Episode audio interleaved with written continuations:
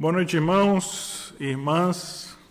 Aqui estamos mais uma vez, dia 23 de abril de 2020, quinta-feira, dia de estudo bíblico da palavra de Deus. E hoje, no dia de hoje, nós vamos continuar a falar sobre a lei de Deus, como já temos estudado, indo agora para o sétimo estudo falando ainda sobre os Dez Mandamentos, na verdade, sobre a propósito, a função dos Dez Mandamentos na vida daquele que crê.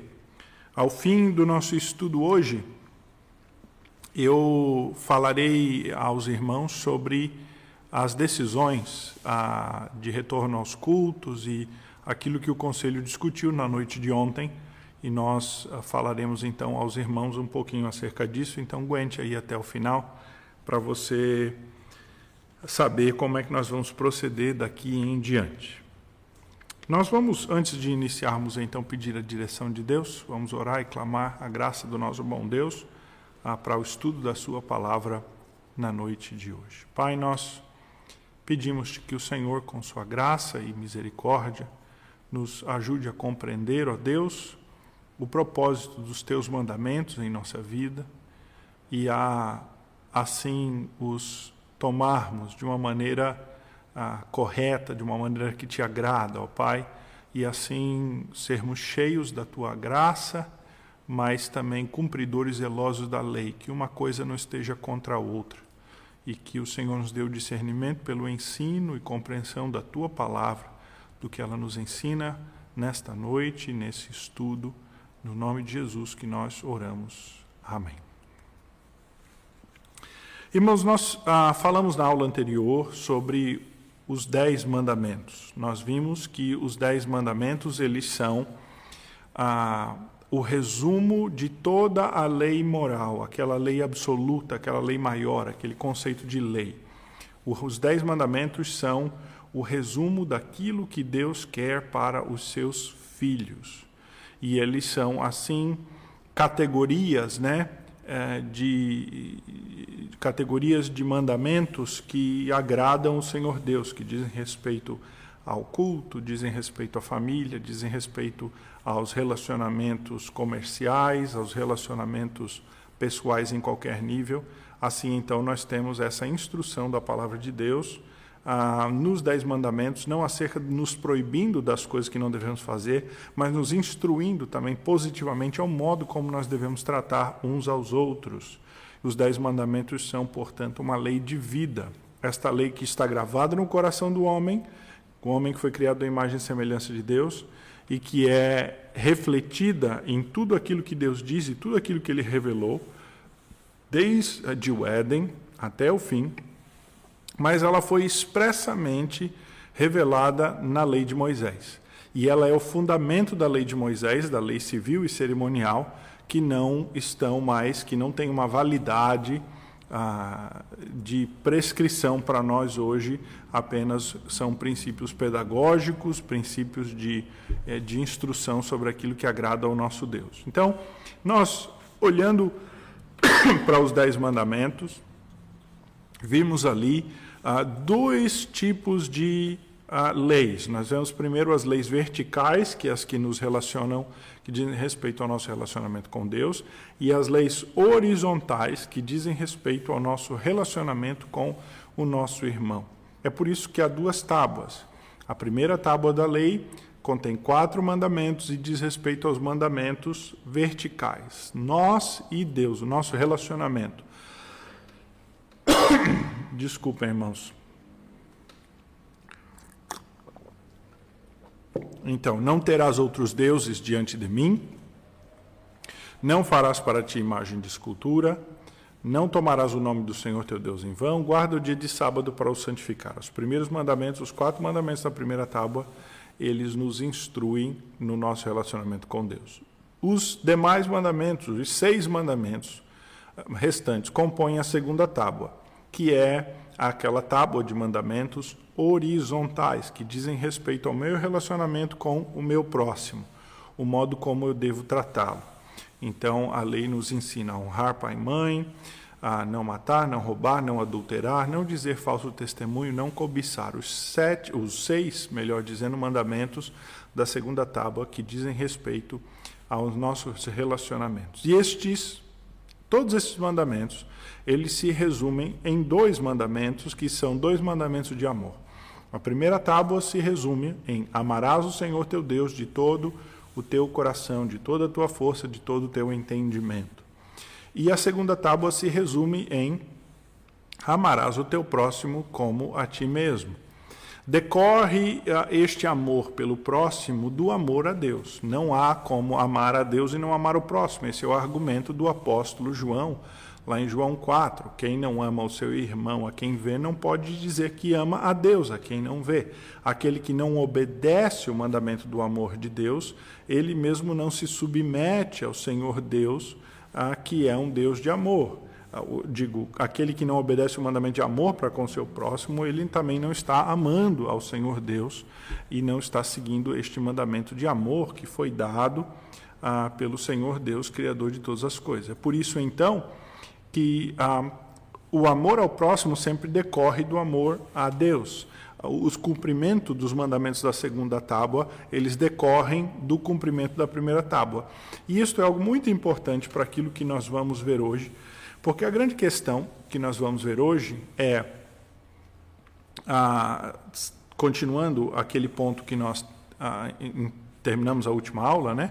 A relação entre a nossa fé e obras, e principalmente para um cristão hoje, a relação entre a sua obediência aos mandamentos e aquilo que agrada a Deus. Então, nós vamos ver hoje como é possível que alguém cumpra os mandamentos e não agrade a Deus. E nós temos exemplos bíblicos muito claros aqui na Escritura, ah, tanto no Antigo Testamento como do Novo Testamento, de ah, ah pessoas que estavam cumprindo os mandamentos, mas não estavam agradando ao Senhor de nenhuma maneira. Um caso ah, muito clássico, um caso ah, que na Escritura é bastante significativo para nós, é o caso do jovem rico de Lucas, capítulo de número 19, a partir do versículo de número 18. Lá em Lucas 19, 18, texto da palavra de Deus, nós ah, lemos que um certo homem de posição se aproxima de Jesus e pergunta: Bom mestre, que farei para entrar a vida, a vida, que farei para herdar a vida eterna? E o Senhor Jesus então diz a ele: Obedeça aos mandamentos. Ele diz: Quais? E o Senhor Jesus diz a ele: Não adulterarás, não matarás, não furtarás, não dirás falso testemunho e honra teu pai e a tua mãe. Se nós olharmos para esses mandamentos, nós vamos ver que o que o Senhor Jesus instruiu o jovem rico, os mandamentos que o Senhor Jesus falou para o jovem rico, são mandamentos todos da segunda tábua, não, não há nenhum mandamento da primeira tábua, aqueles mandamentos que dizem respeito ao nosso relacionamento com Deus, só os mandamentos que dizem respeito ao nosso relacionamento com o nosso irmão, e com a omissão de um deles, que é o não cobiçarás, o décimo. Mas estão aí. Não adulterarás, oitavo, não matarás o sexto, não furtarás o sétimo, não dirás falso testemunho, nono, honra teu pai e tua mãe, o quinto. Então está 5, 6, 7, 8 e 9. Dos 5 ao 9, cinco mandamentos estão aqui. O Senhor Jesus fala desses mandamentos, né? Diante da pergunta. E então o jovem rico dizem, o jovem rico diz, né, Lucas 18, 21. Tudo isso tenho observado desde a minha juventude. Esses mandamentos eu obedeço desde a minha juventude. Isso aí eu já tenho feito. Então Jesus diz assim: Uma coisa te falta ainda. Vai, vende tudo que tens, dá aos pobres e terás um tesouro nos céus. Depois vem e segue-me. Mas ouvindo ele essas palavras, ficou muito triste, porque era riquíssimo.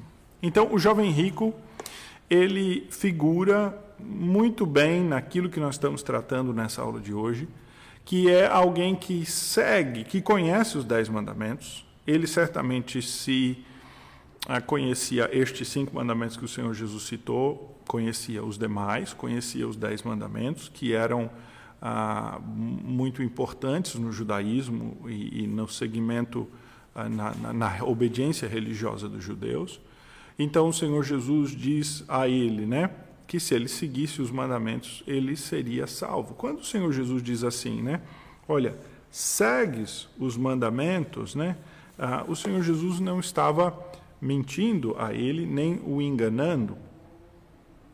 O Senhor Jesus estava dizendo que, de fato, se fosse possível alguém seguir os mandamentos plenamente, totalmente, esta pessoa seria salva por seguir os mandamentos. Mas isso é impossível aos homens. Este é o mesmo ponto que o apóstolo Paulo ah, faz né, lá em Romanos, quando ele diz assim, lá em Romanos ah, capítulo 10, versículo de número 5. Ele diz assim: Ora, Moisés escreveu que o homem que praticar a justiça decorrente da lei viverá por ela. Então, se alguém puder seguir a justiça na sua totalidade, na sua plenitude, se alguém conseguir obedecer sem nunca ter pecado, sem nunca ter caído, se for possível a alguém uma perfeita obediência, este então tal está conquistando justiça que decorre da lei. Ele está adquirindo o título de justo, segundo a lei, pela sua obediência própria. Foi aquilo que o Senhor Jesus fez. Ele nasceu sem pecado, viveu sem pecado, morreu sem pecado, de modo que conquistou uma justiça plena. O Senhor Jesus foi plenamente justo. O Senhor Jesus, ele conquistou uma justiça decorrente de obras, das suas próprias obras. Nós não temos justiça decorrente das obras, mas nós temos uma justiça que foi conquistada por obras. O Senhor Jesus conquistou uma justiça pela sua obediência, uma obediência total e restrita, desde o seu nascimento até a sua morte, sem nunca ter pecado, sem nunca ter caído, se desviado, nem tampouco deixado de cumprir aquilo que a lei prescreve, seja ela moral, seja cerimonial, seja civil. O Senhor Jesus foi um perfeito cumpridor da lei e pela lei viveu, tendo morrido injustamente, conquistou uma justiça decorrente da lei que é dada por graça, pela fé a nós.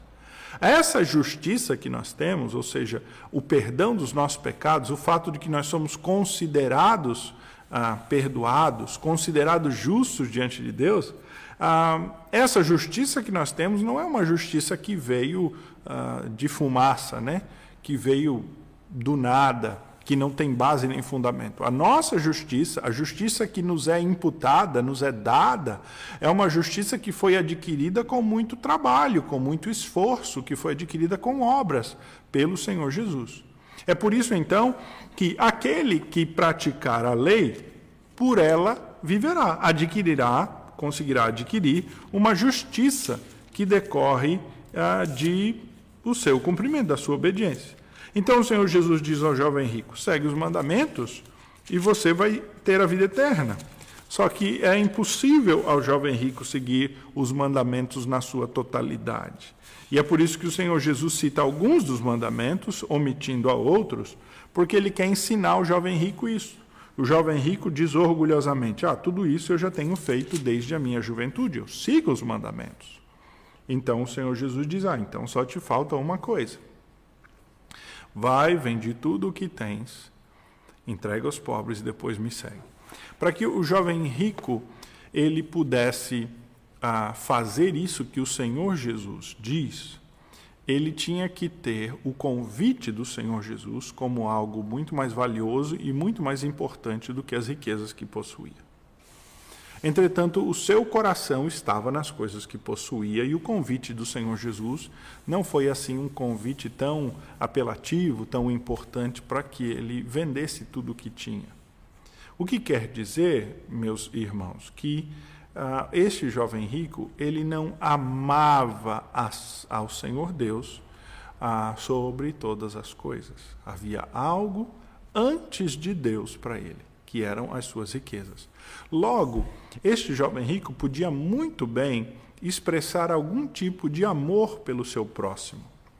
Ele podia ser alguém muito justo aos olhos dos homens e alguém que praticava ações de caridade e de bondade, que parecia realmente ser alguém que amava o seu próximo. Entretanto, quando este uh, jovem rico ele não segue o Senhor Jesus e o Senhor Jesus no começo da conversa quis dizer a ele, né, quando ele chamou uh, bom mestre, o Senhor Jesus diz assim, olha, não tem nenhum outro que seja bom a não ser Deus. Jesus está dizendo assim, você está me chamando de Deus e o Senhor Jesus é Deus e ele estava mostrando isso de uma maneira indireta aquele jovem. E esta proposta do Senhor Jesus final, final aqui, né, que é vai, vende tudo que tens, depois vem e segue, é a proposta de realmente entregar tudo a Deus, porque Jesus é Deus, é seguir a Deus. E então o jovem rico preferiu ficar com as suas riquezas e não seguir ao Senhor Jesus, amando as suas riquezas antes de amar a Jesus e amar a esta proposta que ele fez. Logo, o jovem rico, embora aparentasse seguir a lei de Deus, e eu imagino só que as pessoas que o conheciam deveriam pensar que ele era uma pessoa espetacular, uma pessoa excelente. Ele era certamente alguém uh, que era muito justo aos olhos dos homens, uh, alguém que provavelmente praticava as orações judaicas três vezes ao dia, os jejuns, alguém que era caridoso com os necessitados, alguém que era talvez cordato, calmo, alguém que, portanto, aos olhos dos homens era admirável, porém foi reprovado aos olhos de Deus, aos olhos do Senhor Jesus, porque o seu amor não era um amor verdadeiro. Por que, que o jovem rico seguia a lei e os mandamentos?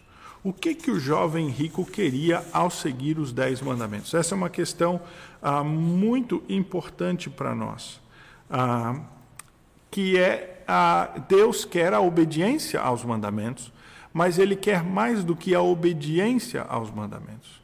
Ele quer a disposição de obedecer os mandamentos, caminhando concomitantemente a obediência ao mandamento. É isso, por exemplo, que o Senhor Jesus fala acerca dos escribas e dos fariseus, quando o chama de hipócritas, lá em Mateus, capítulo de número 23. Mateus 23, o Senhor Jesus, a partir ah, do versículo aqui ah, 23, censurando os, os fariseus, ele diz: Ai de vós, escribas e fariseus hipócritas, porque dais o dízimo da hortelã, do endro, do cominho, e tendes negligenciado os preceitos mais importantes da lei, a justiça, a misericórdia e a fé. Deveis, porém, fazer estas coisas sem omitir aquelas. Veja, o Senhor Jesus está dizendo assim: vocês procuram seguir a lei nos mandamentos que dizem respeito a uma ação externa, os mandamentos que dizem respeito a, a, a uma forma visível de agradar a Deus, a, arrisca. Vocês dão o dízimo até das hortaliças. Se vocês ah, colherem lá um ramo de cominho, vocês vão avaliar o valor daquele ramo de cominho e vão assim apresentar o seu dízimo ao Senhor. Entretanto, sendo tão zelosos nestas coisas mais ínfimas, ao ponto mais ínfimo aqui de, de, de cumprimento da lei, vocês negligenciam preceitos mais importantes da lei. Veja que o Senhor Jesus não está dizendo que eles eh, seguem a lei e estão negligenciando o coração. Eles não seguem a letra da lei, mas eles estão negligenciando ah, relacionamentos, pessoas. Não, o Senhor Jesus inclui todos estes outros mandamentos que eles estão negligenciando como estando dentro da lei. Porque o mandamento do amor, da graça, da misericórdia, dos relacionamentos estão incluídos na lei. Alguns que acham que a lei de Deus ela é algo ah, ah, seco, né? Ela é, ela, ela é legalista, que você segue a lei de Deus só, ah, cumprindo aqueles mandamentos de uma maneira objetiva, e que há um outro lado que são as boas intenções ou as experiências espirituais que se juntam então ao segmento da lei e que dão vida a elas. Na verdade, é, não é isso que a Escritura ensina. O que a Escritura ensina é que a razão de seguirmos a lei é a própria lei e a nossa, a nossa a perspectiva que nós temos em relação a ela. Então o Senhor Jesus diz: Olha, vocês deveriam realmente dar o dízimo da hortelã, vocês deveriam realmente dar o dízimo do endro, o dízimo do cominho, vocês realmente deveriam seguir e ser zelosos no cumprimento da lei, porém vocês não deveriam esquecer também de outros preceitos que estão na lei, que são justiça, misericórdia e a fé. Veja o que o apóstolo Tiago, escrevendo lá na sua carta, ele diz no final do capítulo 1, quando ele aplica semelhantemente aquilo que o Senhor uh, Jesus está dizendo aqui. Ele está dizendo assim, Tiago 1, uh, versículo ah, 24 em diante, ele diz assim. Ah, aliás, nós vamos voltar um pouquinho antes a, a partir do versículo 22, quando o apóstolo Tiago, lá em Tiago 1, diz assim: Tornai-vos, pois, praticantes da palavra, e não somente ouvintes enganando-vos a vós mesmos. Porque se alguém é ouvinte da palavra e não praticante, assemelha-se ao homem que contempla num espelho o seu rosto natural, pois a si mesmo se contempla e se retira para logo se esquecer de como era a sua aparência. Mas aquele que considera atentamente na lei, lei perfeita, lei da liberdade, e nela persevera, não sendo ouvinte negligente, mas operoso praticante, este será bem-aventurado no que realizar.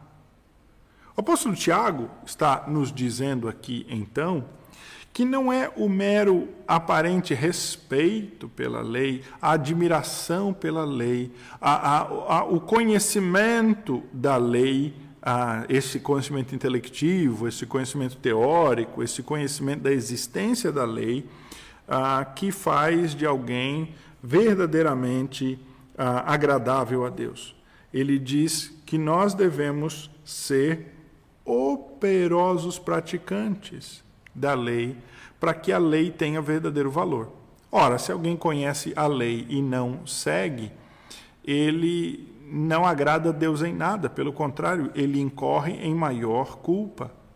E é nesse ponto, irmão, então, irmãos, que os dez mandamentos, que as leis, a lei de Deus e principalmente os dez mandamentos, eles uh, podem se tornar não só um, não podem, uh, podem se tornar um instrumento de culpa maior daqueles que os conhecendo não os praticam.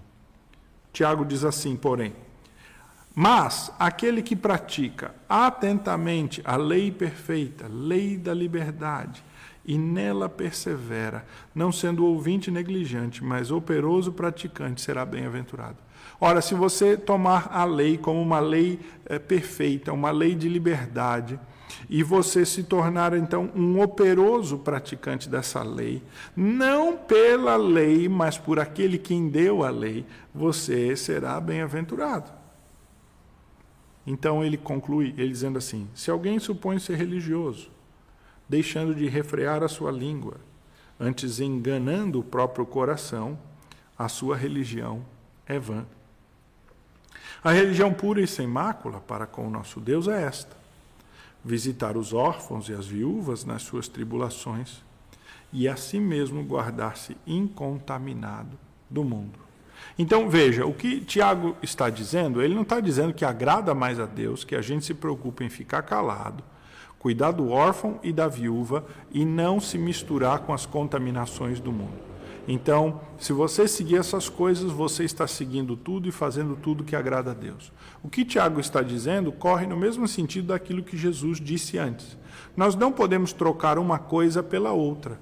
Nós não podemos, por exemplo, seguir a primeira tábua da lei, diz, não, eu amo a Deus, eu ah, sigo os preceitos de Deus, eu guardo ah, o dia santo do Senhor, eu não tomo o nome de Deus em vão, eu não sou idólatra, não, eu coloco Deus em primeiro lugar na minha vida, mas eu não amo o meu irmão e não sigo os mandamentos da segunda tábua que dizem respeito a, ao meu amor para com o meu irmão como nós já falamos aqui, o apóstolo João vai dizer lá em 1 João, capítulos 3 e 4, quando ele fala do amor a Deus, do amor de Deus, que Deus é amor e todo aquele que conhece o Senhor ah, ah, vai amar, amará. Ele diz que quem ah, não ama o seu irmão está mentindo acerca do amor que tem por Deus. Porque o amor que decorre a para o irmão é evidência do nosso amor para com o nosso Deus. Então, logo, nós não podemos fazer um, um, disso um, uh, colocar dois polos aqui e dizer, não, olha, eu amo muito a Deus, mas eu estou falhando muito no amor com o meu irmão. Eu preciso dar uma melhorada aqui no meu amor para com o meu irmão, mas eu amo muito a Deus. Ou alguém que diga assim, não, eu sou realmente eu tenho um grande conhecimento bíblico e tal e, e, e, eu tenho vivido na igreja todo esse tempo a minha experiência de doutrina isso tudo eu conheço. Eu só preciso é melhorar em alguns pontos aqui e ali mas ah, irmãos nós não podemos não há essa ideia de que nós temos um conhecimento ou que nós somos seguidores de uma área mais e outra menos, ou que o conhecimento ele pode ser mais elevado do que a nossa prática. É, é essa dualidade, essa divisão entre aquilo que nós achamos que somos e o que nós verdadeiramente somos, ela não existe. A nossa vida cristã, ela é medida pela média daquilo que nós praticamos e conhecemos. Você pega aquilo que você conhece, junta com aquilo que você pratica e tira a média, e é isso quem você e eu somos. É esta, este é o nível de santificação, de purificação, de mortificação da carne que nós estamos, nós estamos alcançando. Não ah, podemos achar que uma área da nossa vida está puxando as outras. Não. Ah, o meu amor por Deus é o que está me sustentando quando o meu amor pelo meu irmão falha. Né? A primeira tábua mantendo a segunda. Não existe isso. Ah, essa dualidade dos mandamentos não pode haver. Então, o apóstolo Tiago, continuando neste preceito, o que ele quer dizer é o seguinte, lá no capítulo 2, versículo de número 10. Ele diz assim: Pois qualquer que guarda toda a lei, mas tropeça em um só ponto, se torna culpado de todos. Entendeu? Entendeu aí? Ah, não. Eu sigo o primeiro, o terceiro, sigo o primeiro, o segundo. É, o terceiro eu falo de vez em quando, porque eu chamo o nome de Deus, mas o quarto eu guardo. O que... Eh, nós não podemos fazer uma seleção de mandamentos que eu guardo mais, que são aqueles como que me dão crédito diante de Deus, né, por assim dizer, e pensar, olha, tem estes que eu falho, mas eu compenso a falha destes mandamentos com estes mandamentos aqui. Essa dualidade, essa divisão entre aquilo que nós seguimos e naquilo que nós falhamos, ela não pode existir na cabeça do cristão quando ele pensa que naquilo que ele falha, ele se faz melhor diante de Deus do que naquilo, desculpa, naquilo que ele obedece, ele se faz melhor e mais aceitável diante de Deus naquilo que ele falha. Irmãos, a lei é uma só, Deus deu a lei toda. São dez mandamentos. Eu não posso excluir e, e, e, colocar nove, ou oito, ou sete, ou cinco, e eu não posso acrescentar nenhum mandamento, até porque não precisa, não é necessário acrescentar, ali já está tudo que Deus quer. E quando eu quebro um mandamento, eu não torno um pecador por ter quebrado aquele mandamento. Eu me torno um pecador por ter quebrado toda a lei. Alguém que quebra o mandamento, ele é pecador.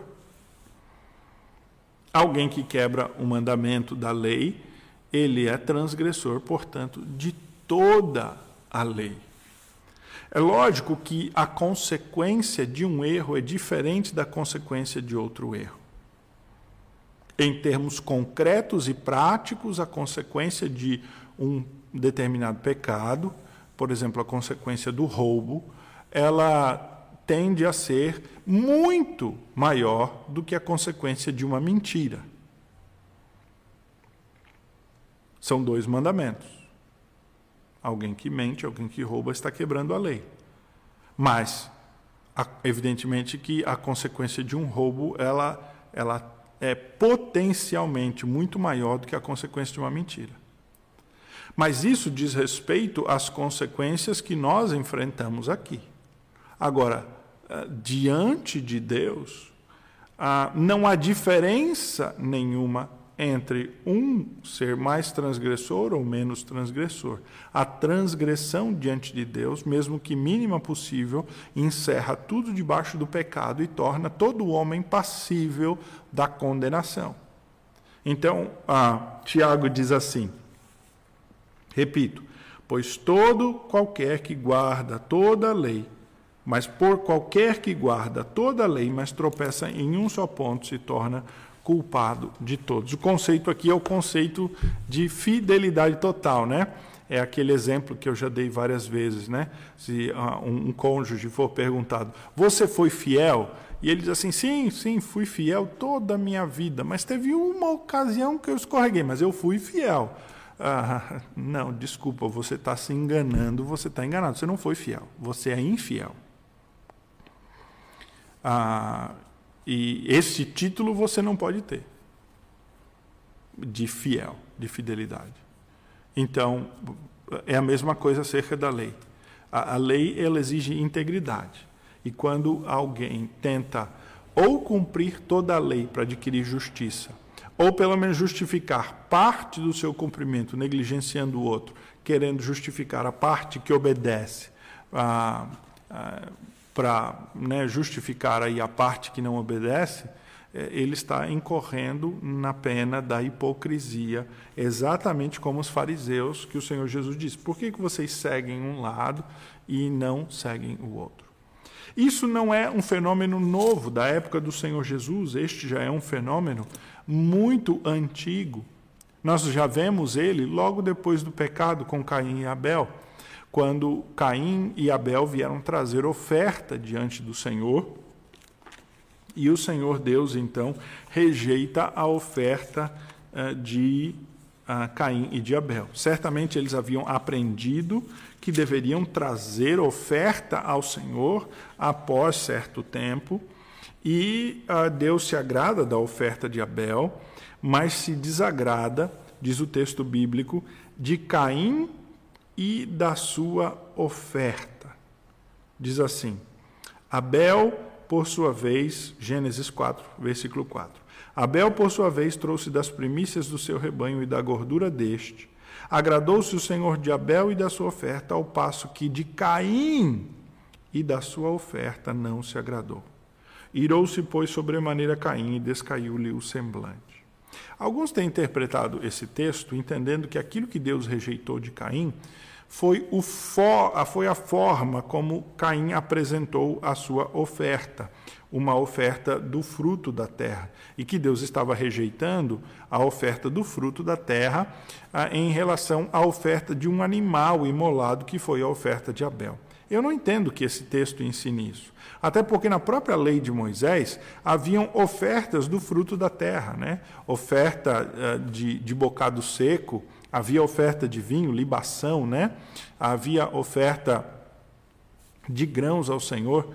Então, havia oferta do fruto da terra também na lei de Moisés. Né? Eram ofertas pacíficas, né? ofertas de louvor, não eram ofertas pelo pecado, mas eram ofertas que eram agradáveis a Deus. Então, não acredito que a questão fundamental aqui seja a forma, mas seja o coração de Caim. Porque ah, quando Deus vai falar ah, ah, quando o texto bíblico né, nos diz sobre Caim, porque ele foi rejeitado, diz assim: não se agradou, ao, ao passo que de Caim e da sua oferta não se agradou. Primeiro, Deus não se agradou de Caim, ou seja, do coração, da disposição com que ele veio oferecer, e depois da sua obediência.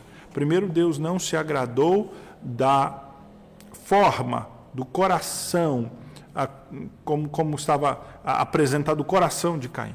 E depois da apresentação e da representação disso de maneira formal, como a sua oferta. Talvez ele trouxe de qualquer fruto da terra, ele não se preocupou, ele tomou aquilo como algo uh, que não tinha muita importância, foi desleixado na forma de apresentar ao Senhor, e Deus assim uh, uh, rejeitou Caim. E quando Deus vai falar com Caim, né, ele diz assim: se procederes bem, não é certo que serás aceito?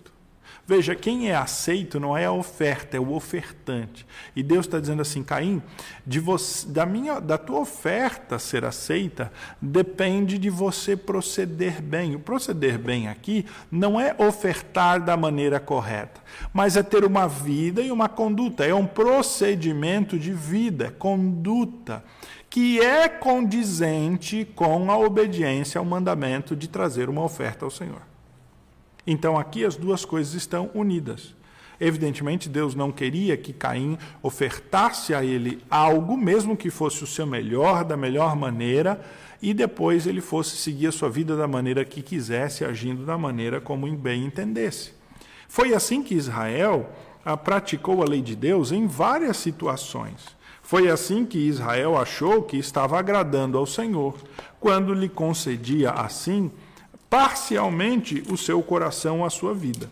Dava ao Senhor o cumprimento dos mandamentos, da, do calendário religioso, mas ah, de outro modo quebrava outros tantos mandamentos e fazia o que bem entendia, achando que pelo fato de obedecer parcialmente ao Senhor ou seguir algumas coisas que eles julgavam mais importantes, eles então estavam tudo tranquilo, estavam quites diante de Deus. É no próprio na própria introdução do livro do profeta Isaías, lá no capítulo 1, que esse comportamento ele está censurado. Logo no versículo 4, Deus usa o profeta e diz assim: Ai desta nação pecaminosa, povo carregado de iniquidade, raça de malignos, filhos corruptores, abandonaram o Senhor, blasfemaram o Santo de Israel voltaram para trás. O povo tinha de fato rompido a sua aliança com Deus, deixado de cultuar Deus e de seguir as suas leis? Não. O povo continuava se achando como o povo da aliança, se chamando o povo de Jeová, continuava a seguir os calendários que Deus, o calendário que Deus havia estabelecido e a seguir a lei que Deus havia dado cerimonial. Porém, o que Deus está falando aqui dessa nação pecaminosa, carregada de iniquidade, que abandonou o Senhor, não foi que eles deixaram de cumprir a lei de Deus, é que eles cumpriam parcialmente a lei de Deus, enquanto reservavam para si o direito de, em outras áreas, em algumas áreas, não seguir a lei de Deus. Não é um abandono total é um abandono parcial. Mas o abandono parcial da lei de Deus é um abandono total. É por isso que então o Senhor Deus, por meio do profeta, diz assim: Ouvi a palavra do Senhor, Isaías 1, a Isaías capítulo 1, a partir do versículo 10. Ouvi a palavra do Senhor, vós, príncipes de Sodoma, prestai ouvidos à lei do vosso Deus, vós, povo de Gomorra. De que me serve a minha multidão dos vossos sacrifícios, diz o Senhor?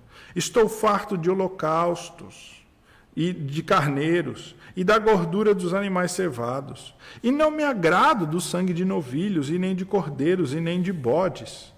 Quando virdes comparecer perante mim, quem vos requereu só pisardes nos meus átrios? Não continueis a trazer ofertas vãs.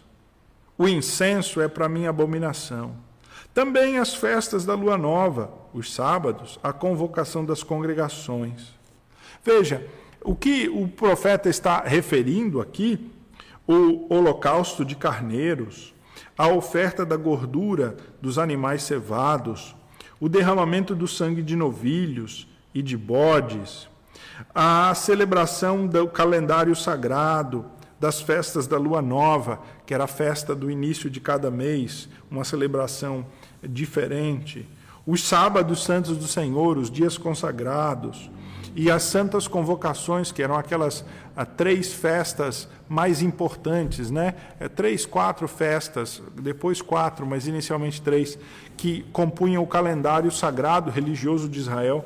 Deus diz: olha, vocês continuam a fazer tudo isso, a queimar o incenso, né? o incenso sagrado, que era queimado ali na, nas imediações do templo. Deus diz: é para mim abominação. Esse incenso ele cheira mal.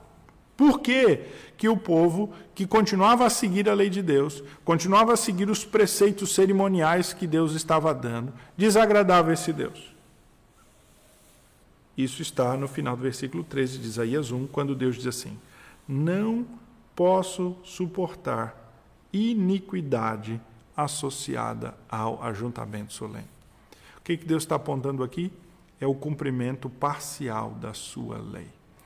Este povo estava seguindo os mandamentos como Deus havia dado no que diz respeito ao calendário, aos sacrifícios, aqueles rituais que precisavam ser feitos, mas ao mesmo tempo este povo ah, havia escolhido, havia preferido não seguir o mandamento de Deus ou desobedecer a Deus numa série de outros preceitos, como não casar com mulheres de outros povos ou com homens, né? Os filhos casarem com as filhas e as filhas casarem com os filhos de gente de outro povo. Não permitir que eles trouxessem a sua religião e cometessem a idolatria ali no território de Israel a não permitir que fossem construídos outros templos, outros lugares de culto e adoração, mas que ele fosse em Jerusalém. E assim sucessivamente. Israel escolheu seguir alguns mandamentos, mas não seguir outros. Israel escolheu seguir alguns mandamentos que eles julgavam que eram mais importantes e banalizar outros. O problema disso é que Israel achava que estava agradando ao Senhor por aquilo que seguia, mesmo que soubesse que estava em parte desagradando a Deus com aqueles outros mandamentos que não seguia. É como alguém ah, que ah, ah, segue 70% daquilo que deve ser feito e acha que deve receber o crédito da totalidade por seguir a maioria. Não é verdade? É, você é, foi encarregado de fazer algo, vamos dizer assim. E você cumpriu essa tarefa 70%. E ao chegar lá com 70%, teve alguma dificuldade, teve alguma. Uh, ou, ou, ou relaxou um pouco, ou algo houve que você não cumpriu. Entretanto, ao apresentar aí o relatório da tarefa, você se justifica né, por não ter podido isso, aquilo, aquilo outro mas exalta o fato de ter seguido 70%. Olha, eu segui 70%, então dá para acreditar como 100%. Ué, 70% não é 100%. Uh, alguém que cumpriu 70% não pode ser acreditado 100%, a não ser que haja um bônus de graça. Neste caso aqui, Israel estava cometendo algo muito parecido. Eles estavam seguindo vários aspectos cerimoniais mas muitos outros aspectos civis e da devoção pessoal de Israel eles não estavam seguindo. Eles podem ser comparados aqui a alguém que no fim de semana segue a sua religião. No fim de semana, ele sai com a igreja, talvez para fazer um evangelismo, faz parte do coral ou da banda de música, das atividades internas, da uma aula ou ajuda numa escola dominical, em alguma coisa, e vem a todo culto, é dizimista. No fim de semana, ele é um seguidor dos princípios da norma, é um igrejeiro. Mas de segunda a sexta, a sua vida está cheia eh, de desobediências àquilo que Deus quer. Na sua, nas suas conversas, nos relacionamentos que tem, no modo de conduzir o seu negócio e as suas finanças, o seu dinheiro, no seu casamento, na educação de seus filhos. Passa a semana não ora, passa a semana não busca a escritura, nem tem a necessidade, nem sente a necessidade dessas coisas. Vive realmente para os seus próprios prazeres, mas aí chega no fim de semana ele vai cumprir e vai seguir a lei de Deus. É semelhantemente isso que ah, Israel, assim que Israel estava agindo. E Deus diz assim: não quero, estou cansado, chega, deixem de fazer isso, porque ao fazer isso, como nós já falamos antes, Israel só estava aumentando a sua culpa. Israel não estava agradando a Deus em nada. Ah, o que nós queremos dizer com isso, irmãos? O que eu quero dizer com isso dentro desse contexto que nós estamos falando aqui dos Dez Mandamentos? é que Deus não se agrada do nosso cumprimento parcial quando nós queremos utilizar isso para justificar as nossas falhas. Deus não se agrada do nosso cumprimento parcial quando a gente quer utilizar isso como um, um, um benefício, né, como uma moeda de troca para nos fazermos aceitáveis diante de Deus. Deus também não se agrada do nosso cumprimento parcial quando nós deliberadamente deixamos de cumprir outros princípios. Ora, como é que nós podemos escolher obedecer uns mandamentos e depois de nossa própria escolha deixarmos outros de lado, ou descumprimos, ou seguimos em outra direção, e achar que assim nós estamos agradando a Deus?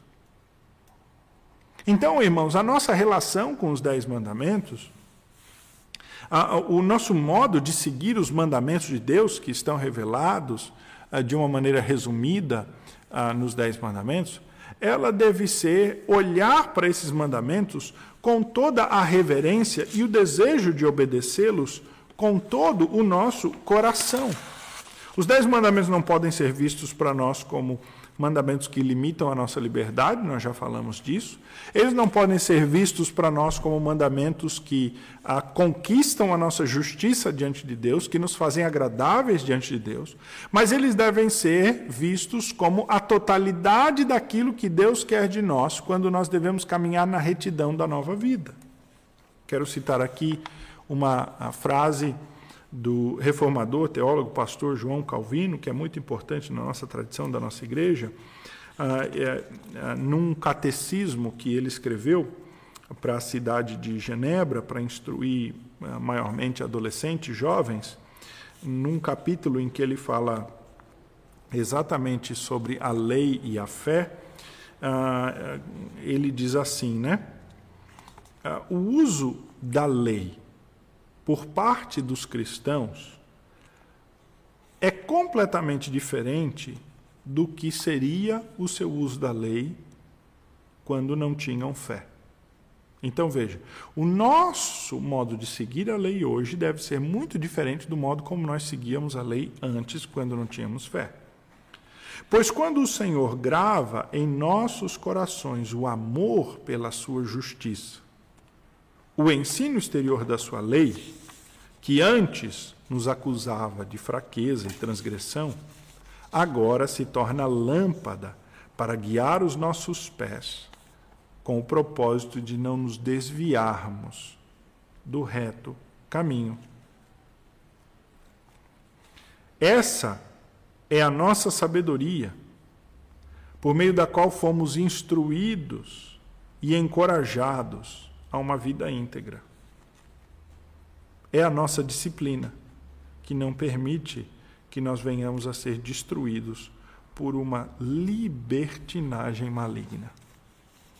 Veja, o que o reformador está tentando nos ensinar é que antigamente nós olhávamos para a lei, para os dez mandamentos, como um desafio que nós temos espiritual, de seguir o máximo que nós podemos para tentar agradar a Deus, esperando que lá no final da nossa vida, quando fosse passar a régua, chegasse ao cômputo de um saldo positivo e assim a gente agradaria a Deus. Agora Calvino diz, né, a, a nossa relação com a lei, ela é diferente. Porque nós já fomos perdoados de toda a transgressão da lei. Cristo já pagou completamente, ele obedeceu plenamente em nosso lugar. Agora esta lei, ela se torna para nós uma lâmpada acerca do modo como nós devemos agradar a Deus. E devemos ter assim, portanto, um respeito por toda a lei e não escolher alguns mandamentos aqui e ali que nós vamos seguir e estes nós deixamos de lado ou consideramos como secundários. Não, esse respeito que nós devemos ter pela lei, pelos dez mandamentos, pelas duas tábuas, pelo amor a Deus e o amor ao nosso próximo, ele tem que ser um amor de retidão no desejo de agradar a Deus, segundo aquilo que lhe agrada, não aquilo que nós decidimos ou achamos que podemos cumprir. Essa parcialidade no cumprimento dos mandamentos, ela é extremamente perniciosa. É nisso que estava incorrendo o jovem rico, achando que ao cumprir os mandamentos da segunda tábua, ele, se estava, fazendo, ele estava se fazendo aceitável diante de Deus, quando na verdade ele quebrava os mandamentos da primeira tábua, porque não colocava Deus em primeiro lugar na sua vida, não amava a Deus sobre todas as coisas. Num outro ah, catecismo que o mesmo reformador João Calvino escreveu, alguns anos um pouco mais tarde, e esse catecismo está na forma de perguntas e respostas, né, como é comum nos catecismos, ah, o, o, reformador ah, coloca lá entre as perguntas 125 até a 131 exatamente essa questão do propósito das boas obras, né, da obediência, né? Quando ele vinha falando sobre a questão de somos justificados por fé, só por fé e tal, na pergunta 125 ele diz assim: ah, Portanto, ah, devemos pensar que as boas obras dos crentes são desnecessárias? A pergunta poderia ser colocada de outra maneira assim. Então, se Cristo já obedeceu em nosso lugar, ele já obedeceu toda a lei moral, ah, então agora os dez mandamentos para nós são desnecessários? Ele diz certamente que não. Pois não é em vão que Deus promete recompensar a nossa obediência a esses mandamentos na vida futura, quer dizer, o galardão pela obediência. Se eles fossem sem propósito, não haveria galardão por segui-los. Mas esta recompensa flui do seu livre amor por Deus, que é a sua fonte. Pois ele primeiramente nos recebe como filhos e sepulta a lembrança dos males causados por nós, nos visitando com seu favor. Então, quer dizer, só há a oportunidade de você conseguir galardão pelo cumprimento da lei pela graça do perdão total, porque você não é mais julgado por ela. Compreendeu? Então é somente a graça que te permite agora olhar os dez mandamentos e obedecê-los de uma maneira agradável a Deus. Ou seja, antes, quando nós estávamos em pecado, nós não conseguíamos agradar a Deus, mesmo que nós seguíssemos um ou dois ou três mandamentos. Por quê? Porque nós quebrávamos outros sete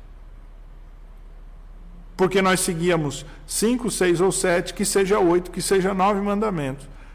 Mas quebrando um, quebrávamos todos. E achávamos que por seguir nove nós éramos aceitáveis diante de Deus. Ou seja, nós estávamos usando a nossa obediência aos mandamentos como uma maneira de conseguir algo de Deus moeda de troca espiritual quando éramos de fato transgressores da lei. Não podíamos agradar a Deus. Agora, uma vez que a lei não tem mais essa imposição de juízo penal sobre nós, né? de juízo de transgressão, nós somos livres da culpa porque Cristo já obedeceu, nós estamos livres para obedecer, então, por alegria e ganhar galardão por ela.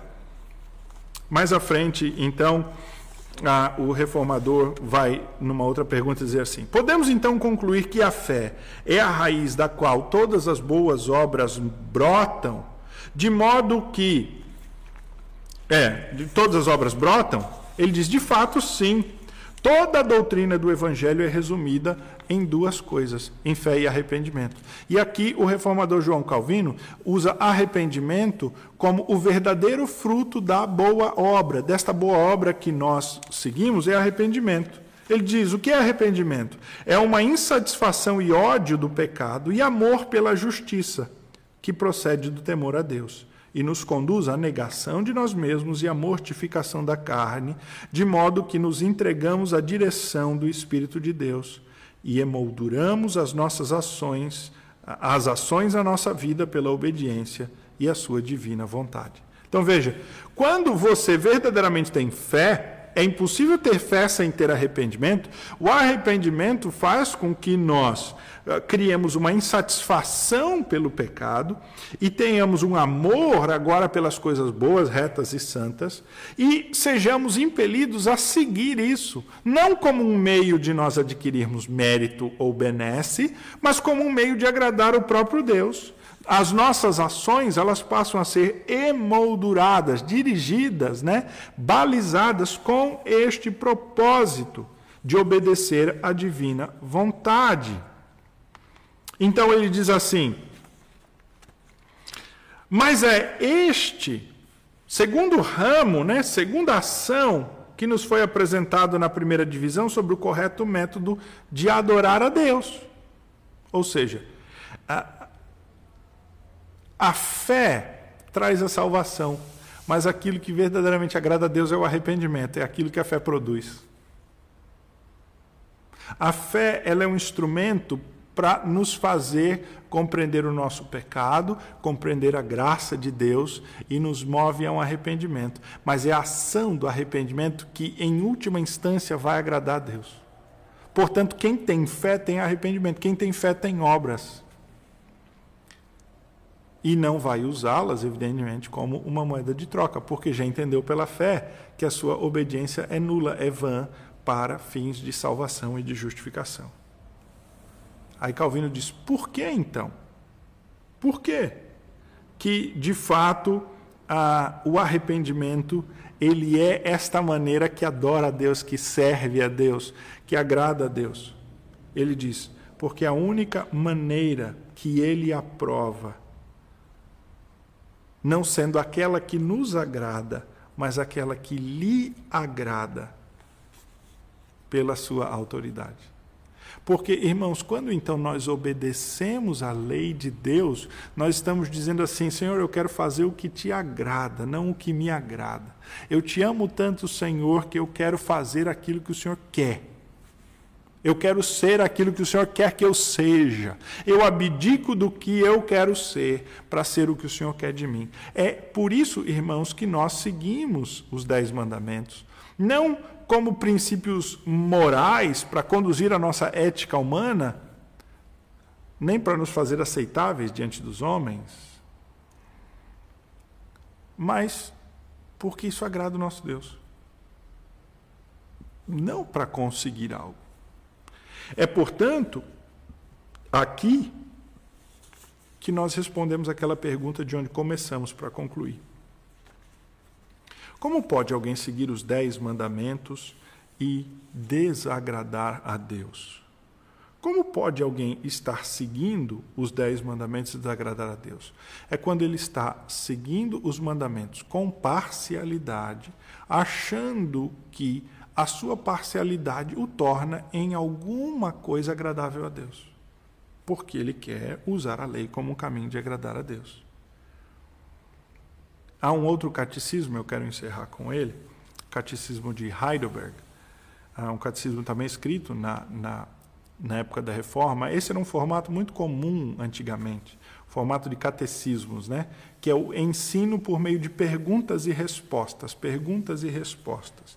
E este catecismo, que é dividido em domingos, né? era para ser estudado cada um a cada domingo, são 52 domingos, né? um para cada domingo do ano, a ideia de ser estudado ao longo de um ano. Lá no domingo 32, pergunta 86, ele diz assim: Visto que fomos libertos da nossa miséria por Cristo, sem mérito nenhum da nossa parte, somente por graça, por que, que nós ainda devemos fazer as boas obras?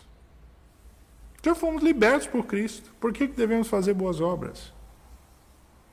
Responde então o Catecismo de Heidelberg na pergunta 86. Primeiro, porque Cristo não somente nos comprou e libertou-nos com o sangue, mas também nos renova a sua imagem por seu Santo Espírito, para que mostremos com toda a nossa vida que somos gratos a Deus pelos seus benefícios e para que ele seja louvado em nós. Segundo, para que pelos frutos da fé tenhamos a certeza de que a nossa fé é verdadeira e para que ganhemos o nosso próximo para Cristo pela vida cristã que levamos. Por que, que nós devemos obedecer aos mandamentos, irmãos? Qual é a maneira correta de agradar a Deus? Primeiro, é obedecer os mandamentos como uma forma de louvor. Eu e você olhamos para os mandamentos como uma maneira de fazer aquilo que agrada ao nosso Pai. Então, quando eu não roubo, eu não mato, não é pelo respeito intrínseco à pessoa humana, em primeiro lugar. Eu posso e devo ter respeito à pessoa humana que foi criada à imagem e semelhança de Deus. E o cristianismo é aquele que mais trouxe respeito à pessoa humana em qualquer sociedade em que ele veio a se instalar. Pelo princípio da imagem e semelhança. Mas o que decorre em primeiro lugar, de não matar o meu irmão, é que ele é imagem e semelhança de Deus, e como eu amo meu Deus, eu amo fazer aquilo que lhe agrada, e a sua imagem que está refletida no meu próximo seria, assim, o grande motivo de eu não fazer nada contra ele, não roubar, não cometer alguma, alguma quebra de princípio contra ele. Então, Primeiro é louvor. Primeiro é aquilo que agrada a Deus. Segundo lugar, o Catecismo de Heidelberg diz que nós devemos obedecer para confirmar a nossa fé. Que pela nossa obediência, a nossa fé é cada vez mais confirmada naquilo que temos crido. E ela também serve aí, portanto, seria um terceiro princípio aqui, mas que está incluído dentro do segundo, ah, ela serve de testemunho para os incrédulos. Então, por que, que você deve obedecer à lei de Deus? E qual é a maneira de obedecer à lei de Deus que agrada a Deus? Para louvar a Deus, para confirmar a sua fé e para testemunho dos ímpios. Qualquer outra maneira, irmãos, de nós encararmos os dez mandamentos e seguirmos os dez mandamentos será ah, imprópria, não será agradável ao Senhor. É obediência que de nada servirá ou para muito pouco, melhor dizendo, porque toda obediência cumpre um propósito, mesmo que obediência só formal, pelo menos um propósito ela cumpre, mas para pouco servirá, pelo menos espiritualmente não terá nenhum propósito. A obediência, quando ela é só formal, ela só tem propósito para essa terra. Ela só segue um propósito muito limitado, a sua extensão, o seu raio de efeito é muito limitado. Ainda assim bom, mas muito limitado. Agora, a obediência, quando feita para louvor, para a confirmação da fé e para o testemunho, ela é uma obediência que tem um efeito muito mais amplo e que agrada ao Senhor nosso Deus. Assim, irmãos, nós concluímos então esse estudo da palavra de Deus da noite de hoje. Nós vamos fazer uma oração. E após a oração, eu quero dar um aviso aí à igreja. Vamos orar. Pai, nós pedimos-te que o Senhor nos ajude de fato a fugir uh, de um cumprimento, de uma obediência à lei que é moralista ou legalista, ou que usa da lei, ó Deus, como uma maneira de adquirir mérito espiritual, ou meramente de nos fazermos aceitáveis diante dos homens. Ó Pai, tenha misericórdia de nós, para que cada dia mais cresça em nós um zelo e um amor pela tua lei, porque foi dada por ti Aumenta em nós, ó Deus, este amor por ti, que nos faz seguir a tua lei e amar o nosso irmão como o Senhor ama os pecadores. Assim, eu clamo que o Senhor nos ajude a, a, a corrigir em nosso coração qualquer perspectiva que esteja errada acerca do modo como vemos a lei, a tua lei e do modo como a seguimos, ó Deus. Assim, louvado e glorificado seja o nome do teu Filho Jesus Cristo que morreu pela nossa justificação e nos livrou, ó Deus, da necessidade de obedecermos para a justiça, mas nos deu o grande privilégio de obedecermos para o louvor. Ó Pai, que grande bênção é esta. Assim louvado seja o nome do teu Filho, no nome de quem nós oramos. Amém. Irmãos, estamos assim concluindo esse nosso estudo e quero fazê-lo com um aviso final. Como os irmãos muito bem sabem, o nosso governador, no início desta semana, editou um novo decreto ah, permitindo que as igrejas voltem a cultuar. E ele estabeleceu ali naquele decreto uma série de normatizações e princípios que devem ser seguidas. O Conselho da Igreja, evidentemente, tomou consciência desse decreto, o analisou e ontem nós estivemos reunidos por um longo período discutindo as implicações, discutindo ah, ah, todas as possibilidades e o conselho decidiu então retornar aos cultos em maio apenas. Ou seja, não retornaremos neste próximo domingo, dia 26. Não teremos culto aqui na igreja presencial no dia 23. Retornaremos com culto de domingo à noite apenas, em princípio, numa primeira fase, a partir do domingo, dia 3 de maio. Então, não teremos a reunião de oração presencial, não teremos estudo bíblico presencial, não teremos escola bíblica dominical, retornaremos apenas com culto de domingo à noite, a partir do dia 3 de maio. Esta foi a decisão do Conselho. Vamos implementar esta medida e aí vamos ver como as coisas evoluirão para que nós possamos, assim, tomar outras medidas. Então, a ah, queremos que a igreja fique nessa expectativa, ore por isso.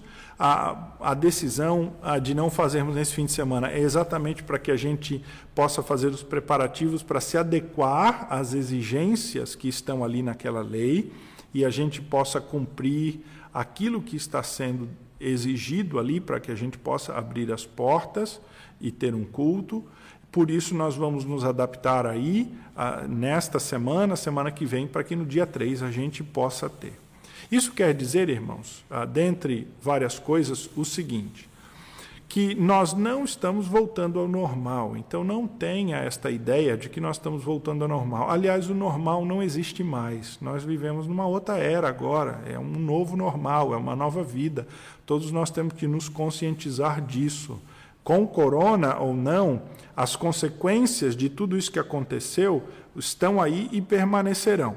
Então, não existe aquele normal antigo. Nós temos agora um, uma, nova, uma nova caminhada aí pela frente em que nós vamos descobrir qual é o novo normal, como as coisas serão daqui para frente. Então, não estamos voltando ao normal. O culto não será daquela maneira como nós ah, pensávamos antes. Então, o que nós temos é uma concessão, vamos dizer assim, uma benesse de poder nos reunir com todas aquelas limitações.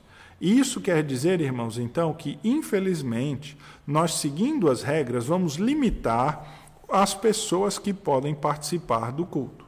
Então, eu vou informar isso devidamente, vamos tem um banner que eu estou fazendo, vou passar aos irmãos, mas por exemplo, nós não podemos receber os irmãos acima de 60 anos. É até uma temeridade chamar os nossos irmãos acima de 60 anos de idosos, né? Nós temos muitos irmãos aí, ou alguns irmãos acima de 60 anos, que são novos ainda, joviais, né? Mas esta é a norma, é aquilo que diz o decreto do governador. Então, não, ah, não receberemos, né? não podem vir ao culto os irmãos acima de 60 anos. Também não podem vir ao culto crianças abaixo de 5 ou até 5 anos. Então, crianças até 5 anos não podem vir ao culto. Então, o grupo de pessoas que podem vir ao culto, culto são 5 a 60, né? 59. 5 a 59 é o grupo de pessoas que podem vir ao culto. Eu sei que isso traz uma série de dificuldades a famílias. Famílias têm filhos pequenos, não poderão vir porque tem o seu filho pequeno ou tem um idoso em casa. Então, nós vamos falar sobre tudo isso e instruir a igreja devidamente, mas queremos seguir essas limitações. E, eu gostaria que a igreja entendesse que isto não é um normal, é uma concessão especial. Nós vamos continuar transmitindo o culto pela internet, mesmo que nós tenhamos o culto presencial, para aqueles que ficarão em casa, nós vamos transmitir. E eu vejo isso como uma boa oportunidade, irmãos, de nós termos o culto aqui, mesmo com todas essas limitações, porque nós damos vida à igreja, continuidade. Então, por exemplo, nós não teremos trabalho infantil.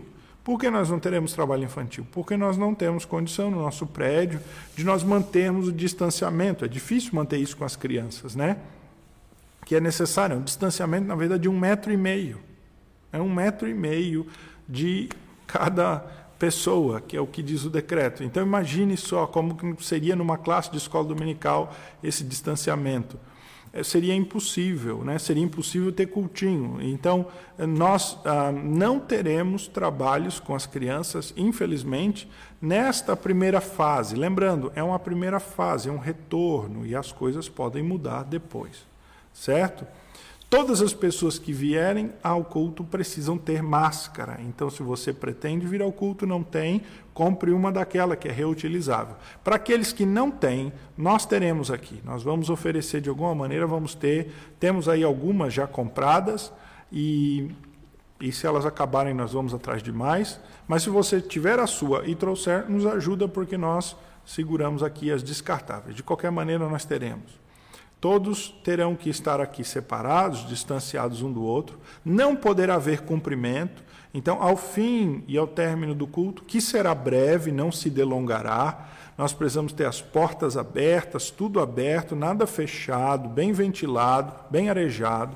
Ah, nós, ao término do culto, os irmãos têm que sair diretamente, não podem se cumprimentar. Nós, não, infelizmente, não podemos ter esse congraçamento. E os irmãos precisam sair. Não precisa ir todo mundo embora de vez, mas não pode ficar aqui dentro do prédio, né? Tem que ficar lá fora. Pode até conversar, mas tem que respeitar um metro e meio de distância. Então, há uma série de normas, e em virtude de tudo isso, nós estamos tentando ver as melhores maneiras, a melhor forma, ah, mas retornaremos, se Deus quiser, ao culto de dia 3. O que quer dizer, então? Que nesse domingo haverá transmissão de aula da Escola Dominical de manhã cedo e do sermão à noite. Ficamos como temos sido nos últimos domingos. Próxima terça-feira teremos reunião de oração por videoconferência, mesma coisa. Próxima quinta-feira, estudo bíblico também aqui por transmissão.